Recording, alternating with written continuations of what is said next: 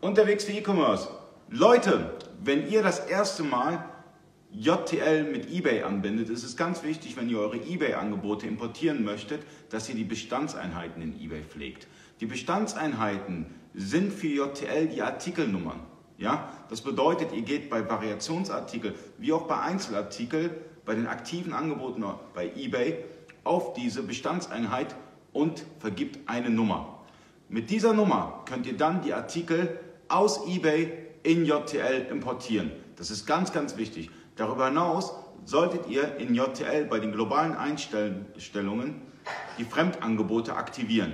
Wenn ihr das gemacht habt, könnt ihr die eBay-Artikel importieren. Und ganz, ganz wichtig noch, ihr sollt immer, wenn ihr den Webinterpreten beispielsweise nutzt, nur die deutschen Artikel importieren, nicht die ausländischen. Die ausländischen werden dann automatisch zugewiesen beim Angebotsimport in JTL. Ich hoffe, das Video hat, hat euch was gebracht. Falls ja, äh, gebt ein Like. Falls nein, hatet mich, mir auch egal.